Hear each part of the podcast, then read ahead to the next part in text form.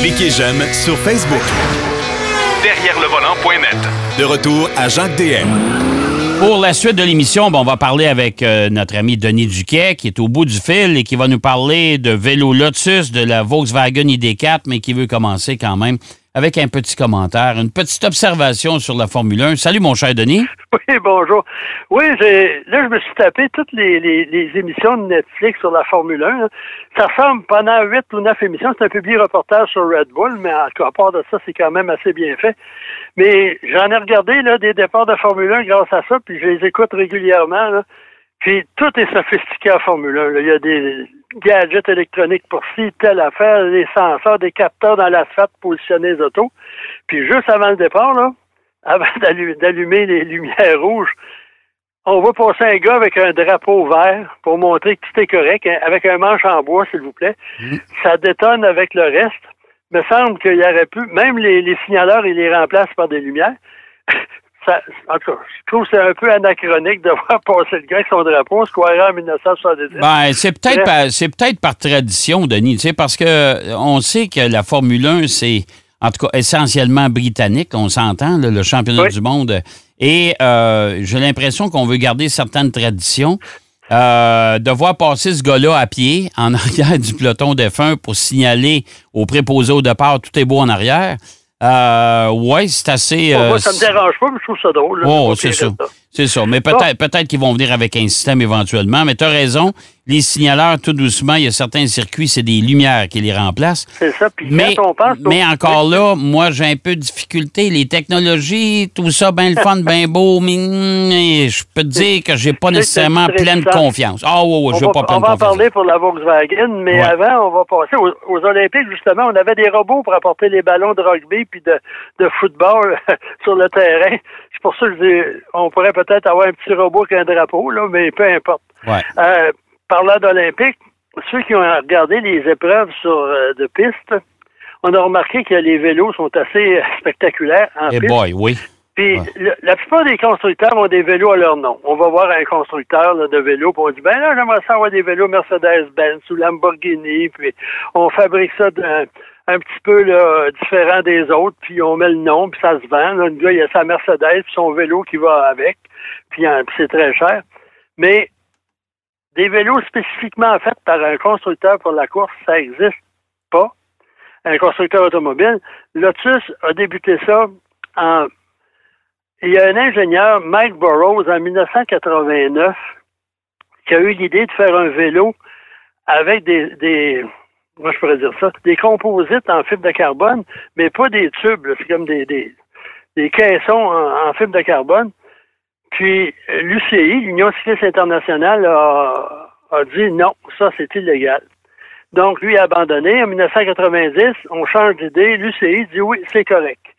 Et là, il y a, il y a un monsieur, euh, Rudy Thomas, qui s'en va voir Lotus avec ça il va voir le, patron, Roger Baker, puis il faut dire qu'à cette, cette époque-là, Lotus euh, avait certains problèmes de morale puis de finances. Et ça, ça va être un bon moyen de, regrouper tout le monde. On achète les, on achète les droits, puis on fait ce, vélo-là qui est très particulier. Euh, j'invite les gens à googler ça. Puis en plus, la fourche avant, il y a juste un côté. Puis à l'arrière, habituellement, c'est un triangle. Là. il y en a juste un qui tient roue. Puis il y a une position de, pilotage, de, pédalage assez particulière. Et ça a réussi en 1992 aux Olympiques de Barcelone. Chris euh, Boardman gagne la poursuite 4000 mètres. Ensuite, il a battu le record de l'heure. Il a battu beaucoup de records avec ça. Puis là, l'UCI a dit, ah, mais je pense qu'on va, on va on va l'interdire à nouveau. Bref, il y a eu un hiatus d'assez long. Puis pour les Olympiques de Tokyo, euh, Lotus Engineering, Hope, un fabricant de, pièces, puis euh, on sont associés pour faire un vélo de piste pour l'équipe britannique. Puis il faut dire que quand Boardman a gagné à Barcelone, ça faisait la première fois en 76 ans qu'un Britannique gagnait une médaille en vélo aux Olympiques. Mais là, ils ont une équipe très forte. Bref, ils, ont, ils ont dessiné un vélo, mais de profil, c'est assez conventionnel par rapport aux autres vélos sur la piste. Quand on le regarde de face, la fourche avant, et le train arrière, le triangle arrière sont très, moi je pourrais dire ça, très dégagés du vélo. Tellement une fourche, mettons qu'il y a 5 cm, Là, il y en a au moins 15. Puis, c'est Lotus, eux autres qui ont dit, avant, c'était le vélo et le cyclisme. C'est deux entités qu'on embarquait un par-dessus l'autre, puis on les faisait pédaler. Cette fois-ci, on a dit, on va intégrer le cycliste au vélo, en sens que les jambes du cycliste, pour être plus aérodynamique, on a tassé les, les, palettes de la fourche, là, les, les, trucs, les choses de la fourche, puis ça fait un vélo qui a, l'air de rien. Puis on a dessiné deux, euh, deux guidons, un pour la poursuite, un pour la vitesse. Bref, on a gagné. On a gagné plusieurs choses. Puis en plus, on a fait aussi, beaucoup de pièces ont été faites par euh, l'impression 3D, avec pour résultat que c'est le vélo le peut-être le moins beau, un des plus performants. Mais, mais, dis, moi Denis, les vélos qu'on a vus aux Jeux olympiques, je regardais ça, là, ça se vend plus que 100 pièces ça, hein? Puis en plus, cette année, l'UCI a dit les vélos que vous allez faire en piste, sur la route, c'est des vélos relativement conventionnels, entre guillemets.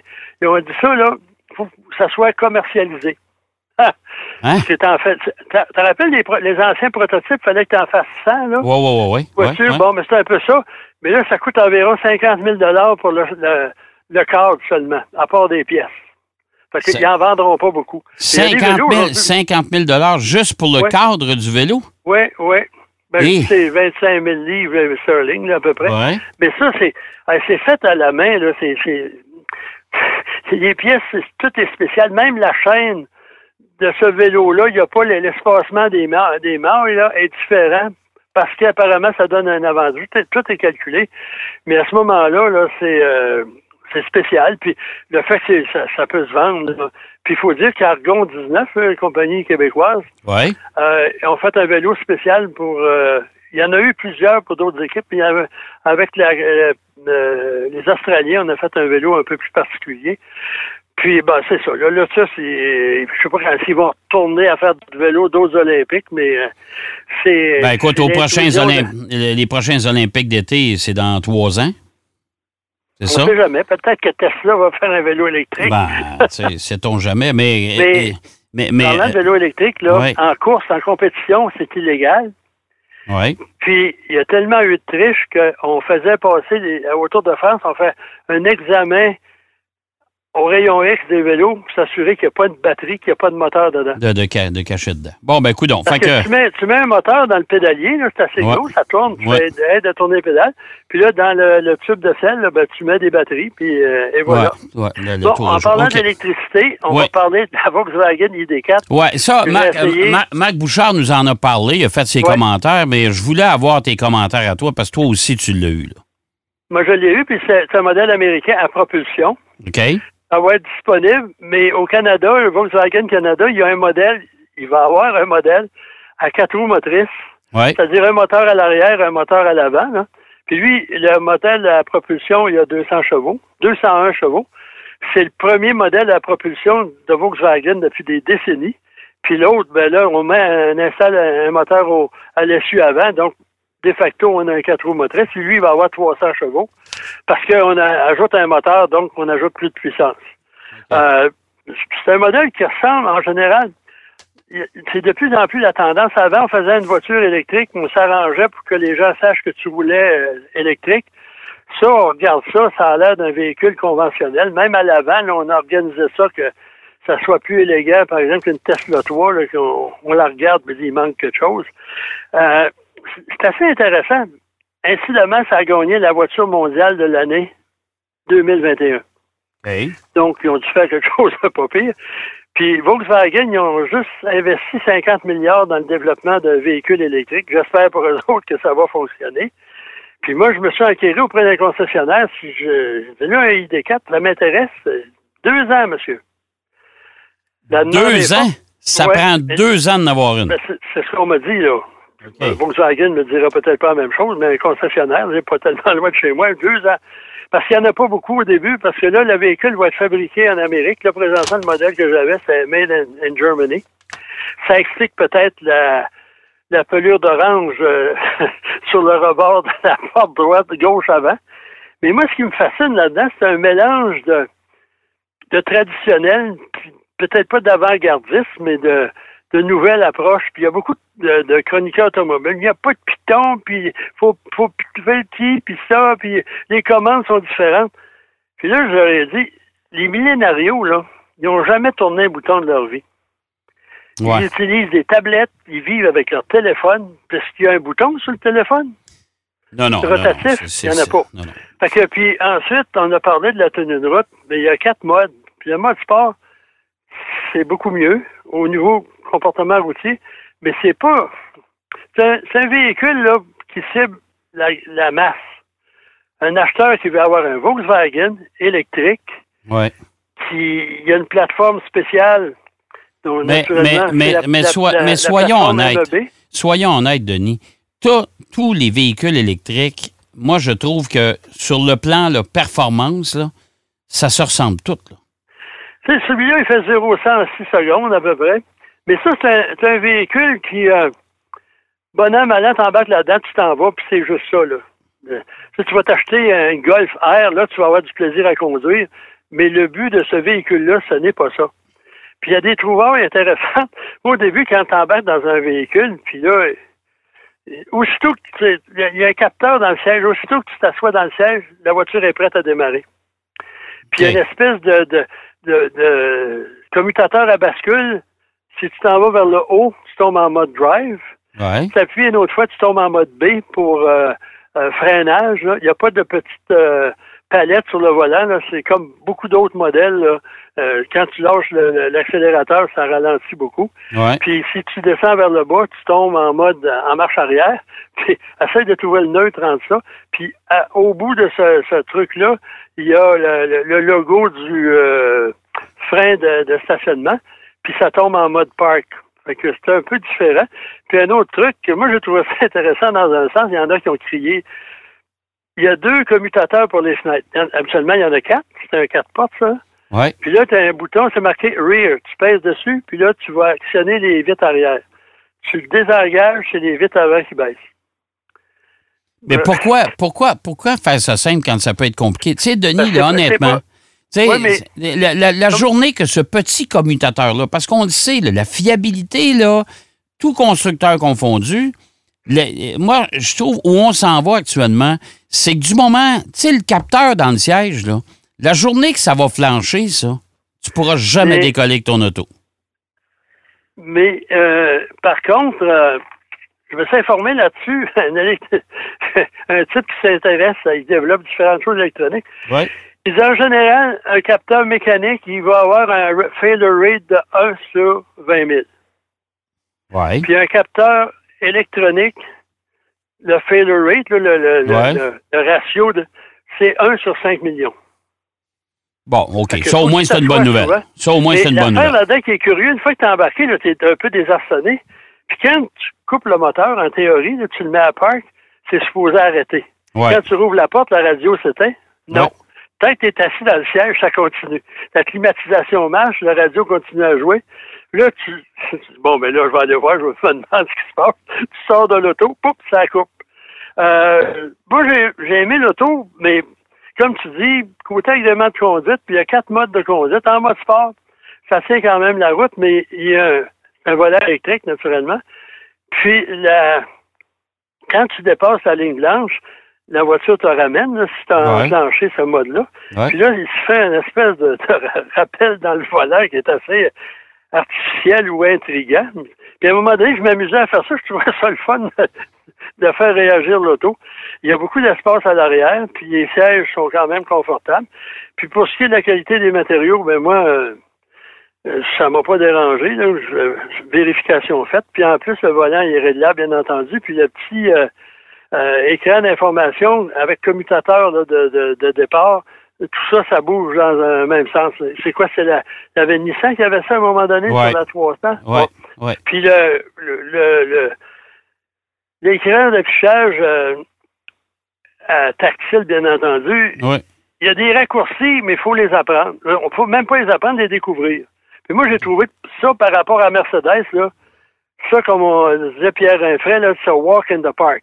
C'est très simple. Même moi, là, qui, à mon âge, je suis pas supposé avoir... Je me suis débrouillé avec ça, là. C'est très facile. Puis le système audio, on le dit inférieur. J'ai dépensé beaucoup d'argent dans la haute fidélité, puis c'est plus que correct pour une voiture de cette catégorie-là. Mais tu sais, les gars, ils comparent ça qu'une Mercedes de 150 000 euh, peut pas, euh, peut, pas, avoir la même qualité de. non, non, c'est sûr. Euh, la, la, ID4, ça va se vendre combien, ça? Ça commence à 44 995, mais j'ai l'impression que ça va être autour de 50 000. Puis, moins, moins, moins les subsides du gouvernement. Ouais, moins les subsides. Puis, vous avez trois ans de recharge gratuite. Oui, ça, c'est nouveau, hein? On a annoncé ça dans les derniers jours. Ouais. les gens, puis ça coûte pas tellement cher en électricité, là. Mais moi, j'ai, essayé de mettre ça sur la, recharge sur courant 110, 120 volts. Ouais. Ça pourrait prendre comme euh, un petit deux jours avant. c'est une grosse batterie. 460. Quand j'ai pris l'auto, avec 474 km d'autonomie. Ouais. Fait que recharger ça, là, peu importe la marque puis le modèle. Par contre, euh, je suis capable de lire mes notes, là. On est capable euh, de recharger euh, la, voiture, là, 100 km d'autonomie en 30 minutes. Avec un, chargeur rapide, là. OK, ouais. Ça. Mais tout, est comme une voiture conventionnelle, là. la trappe d'accès à la, la, prise de courant est à l'arrière droite. OK pourquoi ils mettent pas ça à l'avant c'est bien plus simple parce que moi il faut que je recule mon auto puis c'est compliqué ah ben ça tu sais la corde de recharge là, est juste à un mètre trop courte ça fait que ça, ça c'est sûr que ça bon mais écoute euh, ça, ça, veut dire c'est une voiture intéressante mais soyez patient si vous en, si vous en voulez puis moi personnellement j'achèterais ça sans, sans coup férir là ouais. Euh, en sachant que c'est pour euh, c'est utilitaire puis il y a une bonne autonomie puis l'ergonomie mais moi je m'en accommode là Oh, c'est ça. C'est Puis même, en plus, j'ai été capable d'ouvrir le rayon avec mon pied. Là, on passe le pied dessous. OK. Là. Ce que j'ai jamais été capable de faire avec un modèle, un modèle Ford. Des, ben, ouais, que j'ai essayé, ça n'a jamais marché. Hey, mon cher Denis, c'est déjà tout.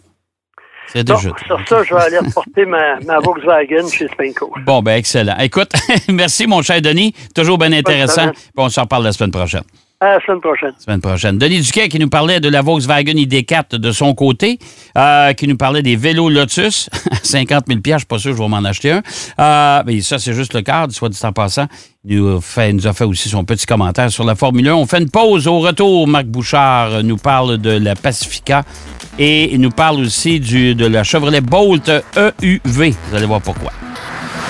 Derrière le volant. De retour après la pause. Pour plus de contenu automobile, derrière le volant.net.